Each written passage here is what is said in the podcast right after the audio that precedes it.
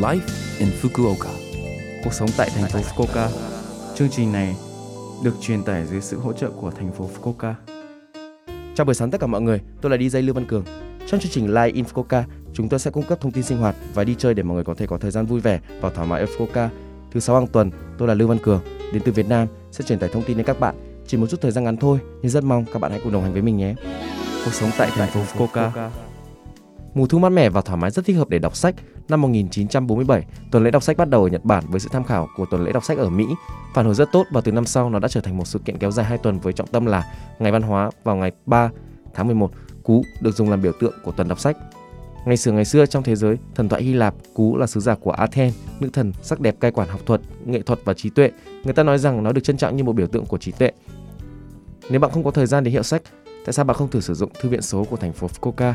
Cách đăng ký bằng internet, bạn có thể đọc những cuốn sách yêu thích của mình trên thiết bị máy tính, điện thoại thông minh hoặc máy tính bảng. Cuộc sống tại thành phố Fukuoka. Có nhiều người thường đi xe đạp hàng ngày, bạn có biết cách đi xe đạp và các quy tắc không? Do ảnh hưởng của loại coronavirus mới, chúng ta hãy tuân thủ các quy tắc và xe đạp đang thu hút sự chú ý trở lại như một phương tiện để tránh ba đám đông. Ở Nhật Bản, theo quy định chung, xe đạp phải đi bên trái đường. Người đi bộ được ưu tiên trên vỉa hè. Khi bạn đi trên vỉa hè, hãy từ từ vượt qua gần đường. Hãy bật đèn vào ban đêm. Nếu bạn để xe ngoài đường, xe bạn sẽ bị đem đi. Vui lòng đảm bảo đậu xe tại bãi đậu xe. Cấm người ngồi hai chỗ và chạy cạnh nhau. Ngoài ra, không bao giờ uống rượu lái xe đạp. Không lái xe vừa cầm ô hoặc trong khi sử dụng điện thoại di động hoặc tai nghe vì điều đó rất nguy hiểm. Ngoài ra, kể từ tháng 10 năm nay, những người đi xe đạp ở thành phố Fukuoka bắt buộc phải mua bảo hiểm xe đạp. Nếu bạn bị tai nạn xe đạp, bạn có thể phải bồi thường rất nhiều tiền cho người bị tai nạn.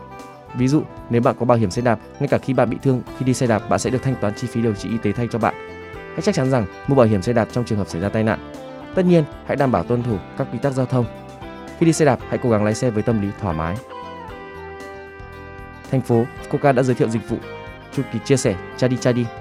Có hơn 370 điểm xe đạp trong thành phố và diện tích sử dụng ngày càng mở rộng. Thuê xe đạp bằng ứng dụng Chadi Chadi. Sau khi sử dụng, hãy trả nó về điểm gần nhất, điểm đến của bạn. Giá thuê xe là 6 yên trên một phút. Ví dụ nếu bạn đi từ Tenjin đến Hakata trong 10 phút, bạn có thể sử dụng xe đạp với giá 60 yên. Xin vui lòng sử dụng nó. Cuộc sống tại thành phố Fukuoka.